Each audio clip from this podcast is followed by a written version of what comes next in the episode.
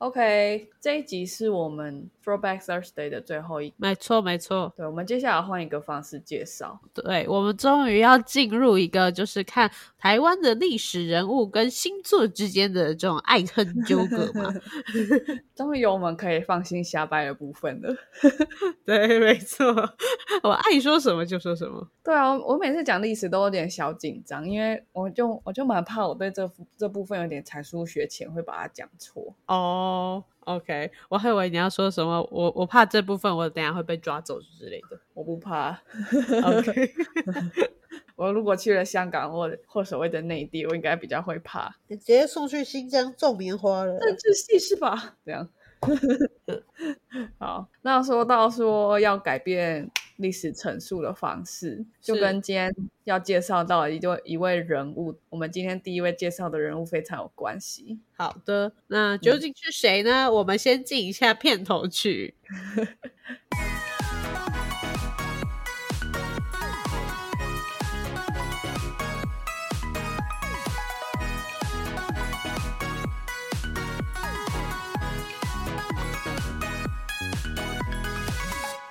我不知道我老的时候世界会不会爆炸。但我知道再不说出来，我就要爆炸啦。我是 Alex，我是炫，好。好，那先介绍十月三日，在二零一四年的十月三日是张延宪过世的日子。张延宪是谁呢？反正就可以理解成他是非常呃、重要的台湾史学者，而且他研究的主题是二二八事件、白色恐怖，还有台湾独立运动。所以其实这对台湾的近代民主转型是非常重要的。然后，而且他研究的方法是口述史。其实这个对于我们呃。因为其实历史的陈述可能会拿很多史料，嗯哼，那其实所谓的史料都是你可能来自政府嘛，那要不然你研究一个企业，可能就是企业的资料。可是其实我们都知道说，呃，市井小民的看法跟政府会不一样，然后一般员工之间的 gossip 也会跟 CEO 拿出来的报告不一样。是，对，所以其实口述史在呃历史研究里面是很很重要的一个研究方法，它让我们了解说，相对于帝王将相，嗯。真的生活在台湾里面百分之八九十的人怎么看待这些历史事件？那这些历史事件它不是一个很呃客观存在的东西，它是是它就变成一种主观感受了。它刻画的这这些人的生命历程，那这个是让历史更活灵活现的地方。那其实实际上，也许正是我们现在学习历史的时候比较欠缺的一块，因为我们可能在以前学历史啊，张延宪他也是这样说，嗯，他说台湾过往的历史教育 欠缺很重要的两个元素，一个是对土地的感情，另外一个是嗯对真实人性的了解，或者说是真实面对困境或挑战的如何适应。那其实我们知道，其实所谓的历史应该是以前的人怎么遇到问题、解决问题的这个过程，这是我们学习它最重要的一个理由，就是呃以前的人怎么解决问题，他从解决问题的过程中学习到了什么。那我们身为现代人过，假如遇到类似的事情，我们可以以古为鉴，那或者是我们知道说历史上有哪些人特别擅长解决问题，他的思维可能我可以用，因为可能时空背景不同。哦，真的是以古对见今啊。嗯，对，那这样的方式，你觉得是被年代表可以学到，还是去看一个人讲述他一生的生命可以学到？这就是回过头来要来看一下我们的历史到底都学了什么鬼。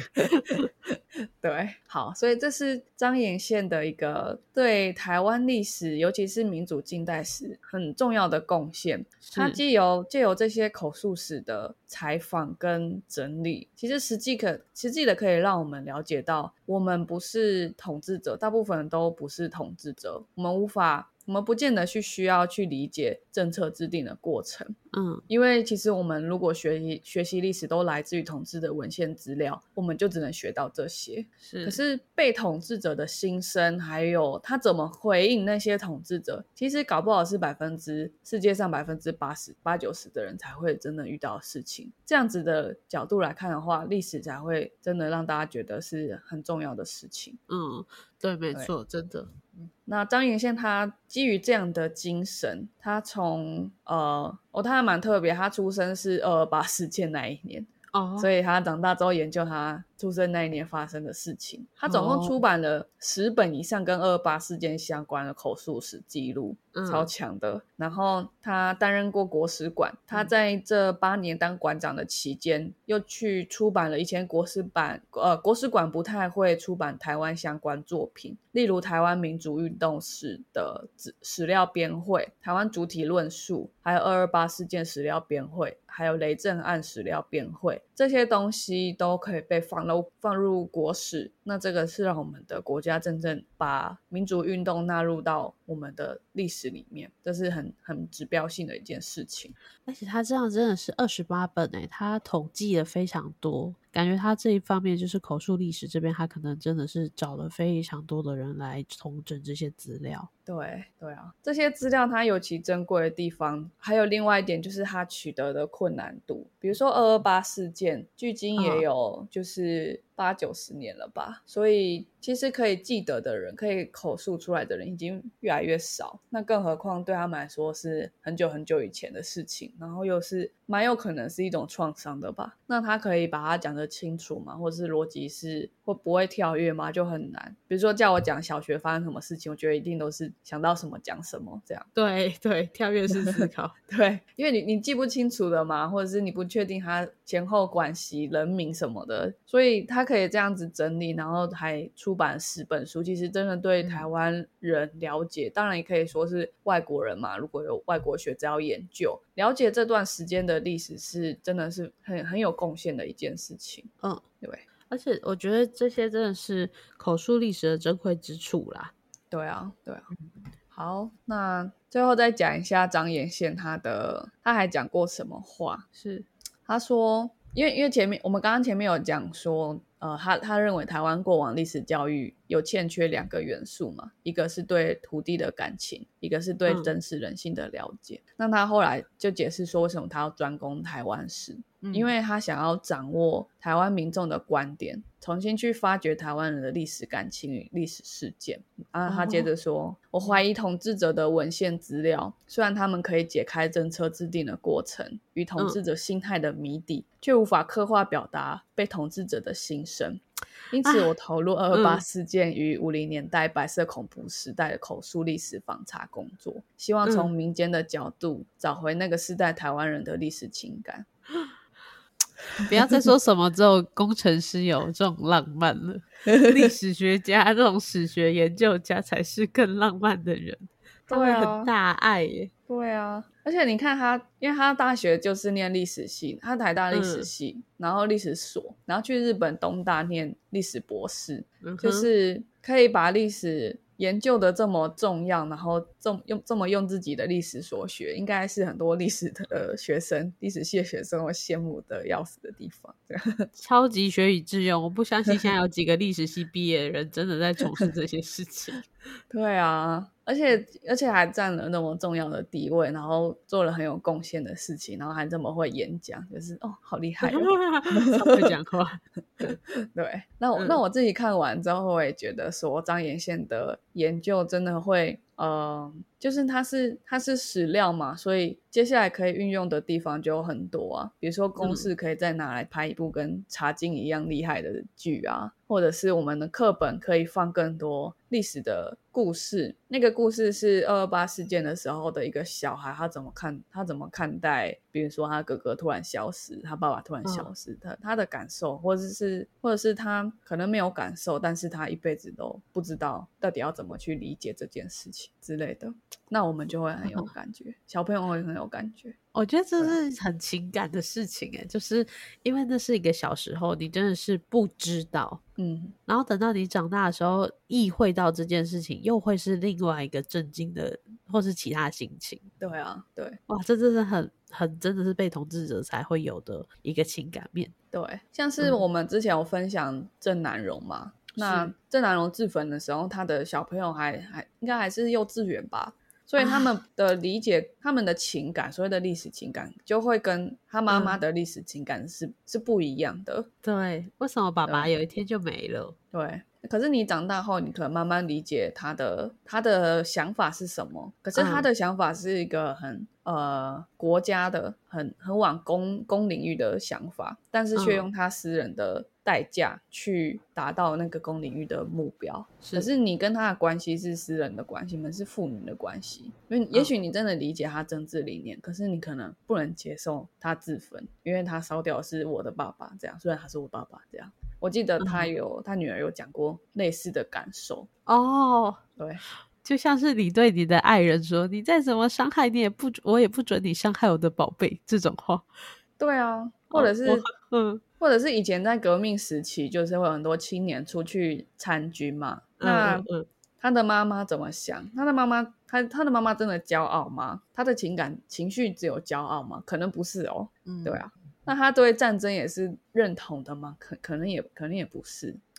我我觉得甚或就是看最近还俄罗斯跟乌克兰还在打嘛，不是前阵子一直有去访问那些俄罗斯的妈妈吗？其实他们有谁是真的为了他为国家出征而骄傲？其实更多的是担心跟无奈，还有不舍，甚至或者是对他们统治者的一些质疑。对啊，对。那他可以在打仗当下这样讲吗？他可能也没办法，也许有现在还可以，但那个时代是绝对不可能。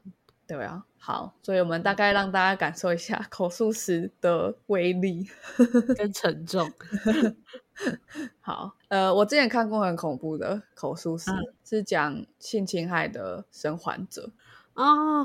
对，那那个就是。呃，我我没有想要再看一次，太沉重了。哦，可以继续诶，嗯，他为什么会暂停？好，我我看了那个性侵害生还者的口述史，然后我觉得如果可以不要看的话，我我会不想看，我没有那个勇气去去把它看完，真的真的太沉重了。然后。对啊，然后跟张延宪的研究比较有相关的话，我还有看过，呃，大推荐大家可以去读一本书，然后好像最近泽泽有在募资要把它翻拍成电影，叫《流马沟十五号》。流马沟十五号是绿岛的一个地址，那这个地方关的是女生的政治犯。对，那这些女生她们被关到了监狱里面，然后原因是政治犯。可是那个那个年代怎么会有女生去从政，然后还成为政治犯呢？所以女生在整个历史里面的角色本来就是被被压抑的，可是他们居然还要被关起来。那他们被关起来这件事情本身就有一种政治的角度上的矛盾，可是同时他们又是一个照顾者，因为那个年代女生会被定位成照顾者嘛？是。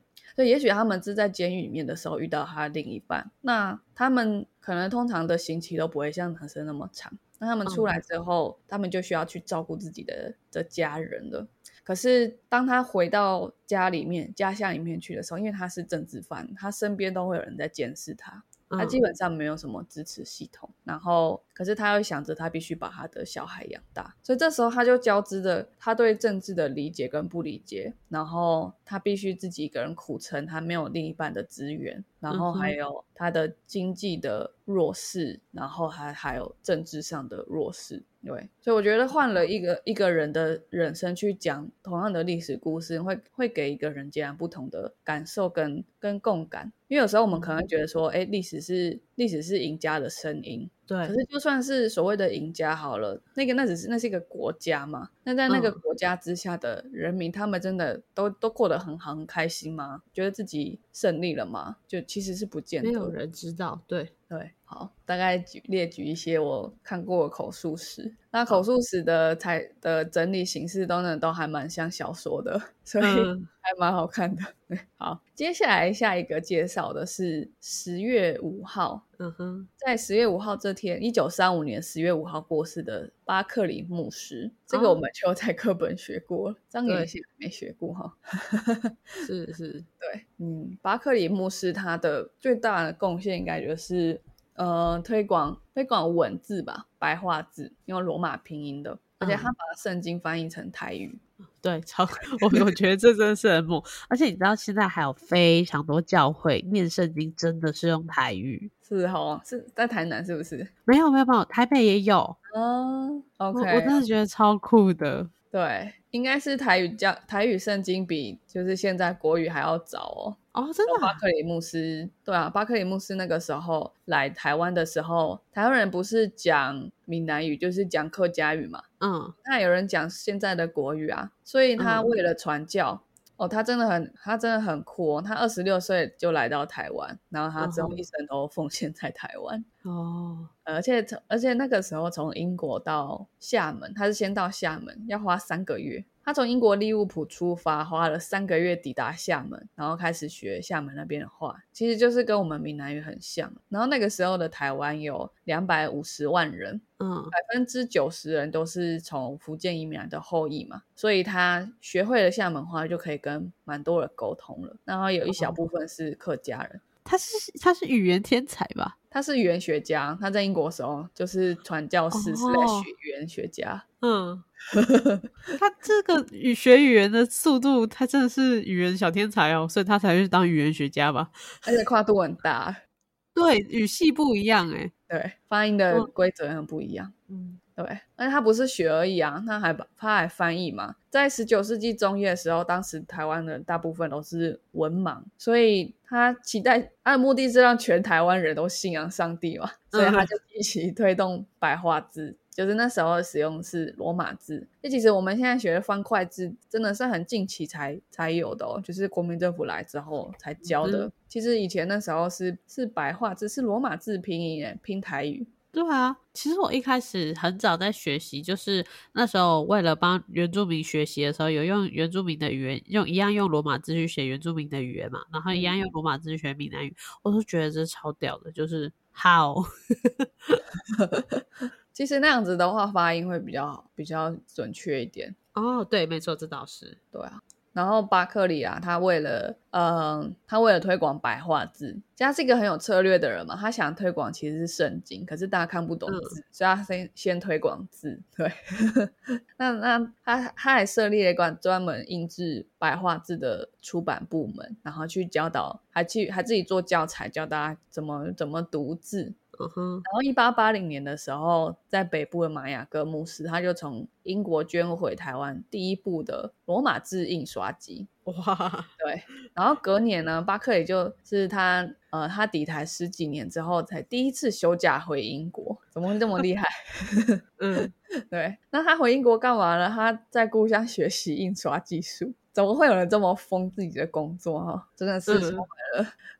充满了恩典的人才可以这样子疯狂工作。那休，嗯，他隔年休假完返台之后，就开始做印刷工作，创立台湾教会公报社，这个是台湾印刷术的开始啊。对，听到这里，我真的是觉得说，这些来传教人，真的他们都有一个疯狂哎，就是不管要用多先进的技术、多大笔的钱，我就是要在这边让全台湾的人都信耶稣。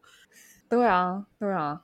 而且他们来，就是我我每次看这些，比如说我们要做几月份的时候，都会都会有一个牧师，很容易看到有牧师的。他们来的时候都会得疟疾，哎，哦，这没办法。他们每个人都要很痛苦的从疟疾中康复，又又生病，又康复又生病，然后就是还是继续传教。你想想看，你到一个，比如说你到什么印尼啊，到什么非洲去，然后然后你你很。利物浦跟台湾差很多吧，然后他在那边，然后又生病，然后还是要继续传教，真的是觉得太疯了，现代人难以理解。我们只会 quiet quitting 而已。对啊，我会回家哎，我会选择离开。对啊，嗯，长老教会真的厉害，都是长老。好，那些接下来介绍的是吴浊流。啊哈，在一九七六年十月七号这天是吴浊流过世。那吴浊流是谁呢？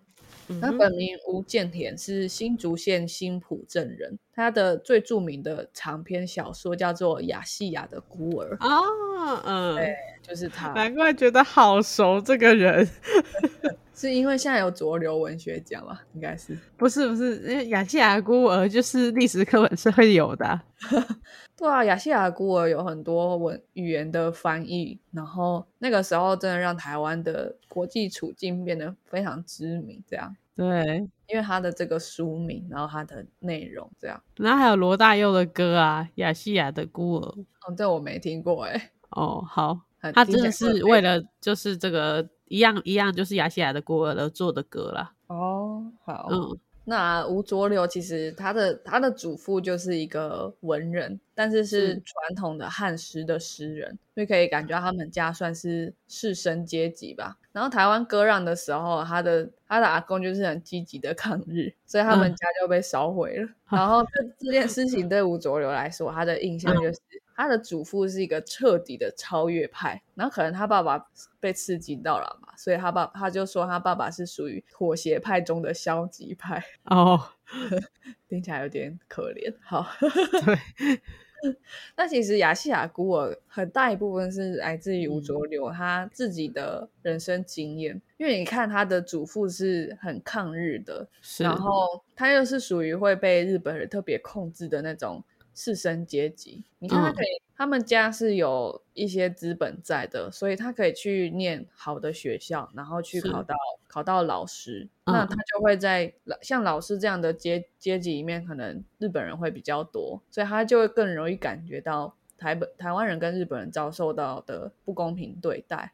那他自，所以他自己就会对中国大陆有一个有一个憧憬在，在他比较比较年轻，甚至到中年的时候。他一直在台湾当老师，当到四十岁之后就辞职去中国大陆。然后中国大陆那时候有一部分被汪精卫控制嘛，在在南京那边。那汪精卫实际上是日本人的傀儡政府，所以台湾比较好过去那边。他去南京那边当《大陆新报》的记者。嗯，那结果《大陆新报》里面也有很多日本人在里面工作。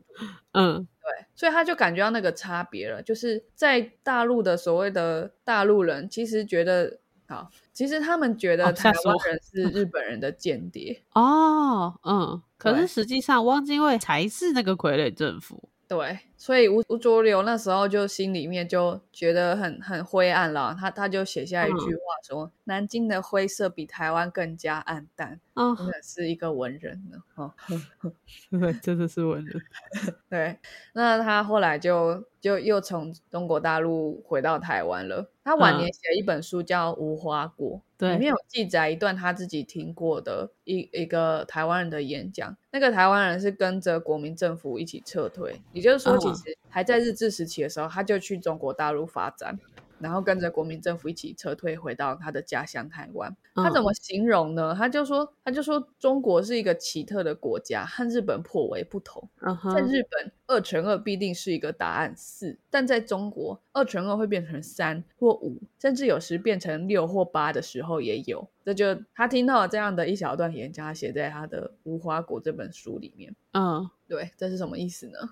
其实他一开始听到也不太不是很理解，因为那时候国民政府刚撤退来台湾嘛。那他后来看到那些官员都很贪污、很很腐败，然后在接收日本的财产的时候，可能一个工厂就找自己的亲戚好友来接管啊，那他们都不会，他们都不是专业的人，但然后但是却可以享受那些呃免费的成果。嗯。对，所以这个就是他，他到这个时候才理解到哦，所以那个台湾人眼眼眼里面见证到了国民政府，或者是或者是国民政府对那个台湾人来说，就代表所有的中国人，就是觉得他们就是比日本人还要更糟糕的一一个统治者。但反正不管怎么样，都是在欺负我们，这样 好悲惨哦。对啊，而且怎么讲呢？就是而且在台湾这个角色，至于整个中国，我们也。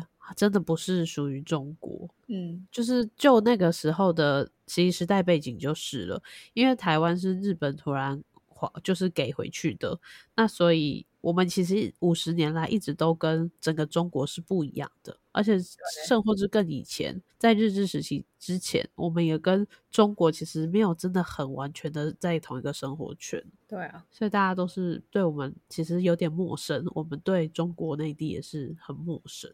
对，而且其实中国在就是一开始的时候，它就它就不是一个单一民族的国家。对，嗯。所以对中国有个单一想象，那是那是日治时期台湾人的可对，可是他们会有一种一厢情愿，就是觉得说哦，可能可能那时候大陆人会会比日本人还要好，毕竟我们是他们会这样想啊，就是对啊。可是当他后来发现，哎，其实你没有，你还是把我当成外人的时候，他心里就又很失落。可是那个失落。好像也是一种已经有心理准备的感觉，因为我们已经 换过很多统治者，然后每个人都在欺负我们，这样嗯，对，没有家啊，真的是孤儿啊，所以就是一种孤儿的感觉啊。对，对啊，啊，吴浊流是。那再来就是十月二十五号啊，光复节，嗯，很很连贯的一种感觉。而且其实十 月二十五号不是光复节而已哦。那为什么它被说是光复节？其实只是因为在一九四五年十月二十五号，中华民国政府代表盟军接管台湾，这样就被称为光复。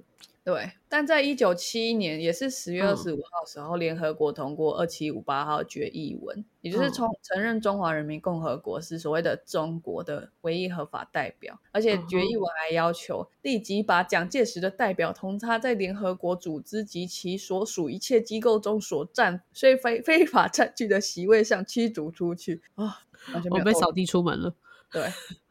那他就留下一个想象空间，因为他是写蒋介石的代表，他不是写国民党或者是中国政府，所以之后台湾有出过几次的公投，是在考在在讨论说，我们到底是返回联合国，或者是加入联合国哦，因为蒋介石死啦，所以没有蒋介石的代表，嗯。可是我们又不是说现在是整个整个台湾都是国民党或是怎么样？对，那个时候，呃，蒋介石去接管台湾的时候，确实整个台湾都是国民军、国民政府在在接管了嘛。可是现在没有，国民党跟政府已经分开了。对，甚或是现在国民党可能也不是当时那个国民党了。对，嗯，所以其实还是有很多暧昧不清的地方。那这个这样的地方就会有比较有有政治的，哦，他一直说他的 connection，就会一直可以有政治的论述空间出来。像我们之前讲说日本人放弃台湾主权嘛，他只有说放弃台澎金马的主权。但他没有说会交交给中华人民共和国，还是交给，所以这边就让台独的运动出现一个声音，就说其实台湾主权是未定的。那接下来可以引申说，哎，台湾人民是是可以自觉的。那或者是像这个联合国驱逐的是蒋介石代表，他没有驱逐中华民国。那甚至台湾也可以自己自觉去说，我们不是中华民国，我们是另外一种国体好了，或者是自己取一个新的国民，这些都是很有想象空间的。那也许在嗯，在两岸之间的关系里面，一种我们一种很常在讨论的声音是，到底会不会被打？对，没错，对，那就代表说，就是要么我们是像乌克兰、俄罗斯这样两个两个国家。然后在里面有一些县市分裂出去了，然后中国说要保护那些县市，然后打台湾，对不对？要么就是我们真的透过另外一种途径成为了另外一个国家，然后势必要跟中国一战，像像英国跟苏格兰这样。哦，对，反正不管怎么，好像都要打仗。好像最后可可是当然也也不一定啊，就是不一定啊，因为时代都在一直在变。对啊，对啊。嗯，好，以上就是介绍了几个十月的节日，跟都跟历史中的历史很有关系哦。先演讲了历史学者，然后又讲奇妙的历史事件，让我们有奇妙的身世。然后讲完之后，大家都会有一种孤儿的感觉。对，前面三个其实我我针对这三个人，我都是觉得一个听故事，然后还蛮欣喜的态度。哦，但是在雅西亚的孤儿的时候，就开始觉得有一种。孤独的感觉，然后再看到所谓的光复节，它真的是所谓的光复吗？对啊，这真的是到现在，其实台湾还是个孤儿啊。对啊，嗯，真的，这本书写得好。不过你这样让我想到有一种文学叫做离散文学啊，怎么说？离散文学就是像像犹太人嘛，他们一开始他们失去了他们的国家，然后呃，其实我觉得理论上他们是搬走了，对，然后阿拉伯人搬进来，因为那边没人住，这样对，自己搬走的。然后可是犹太人其实后来遭到各种各种国家的迫害嘛，所以他们却是势必是需要分散的，他们有一种。呃一千年都没办法归去的故土的那种失落感，所以他们写出来的文学有一种独特的感情在里面，那就被称为离散文学。然后像很多社会比较边陲的团体，比如说统治啊，或者是移民，他们的文学通常都可以归类在这里边。然后对，然后我觉得有有点让我想到这种有点灰暗、灰暗然后很孤独的感觉，离散文学。我我觉得台湾人跟以也以色列人其实很像，但是一个是他们知道自己是谁，只是找不到那个家，回不去那个家。但是我们是，我们好像不知道自己是谁，然后家的框框架是什么？对，好好。今天这集很灰暗的收尾，对，有兴趣的朋友可以再去，就是一样去看看离散文学啊，或者是什么。我是只知道离散数学啊，但是我我哇，我不知道呢。好好，那我们今天的 podcast 就到这边啦，我们下次再见喽，拜拜，拜拜。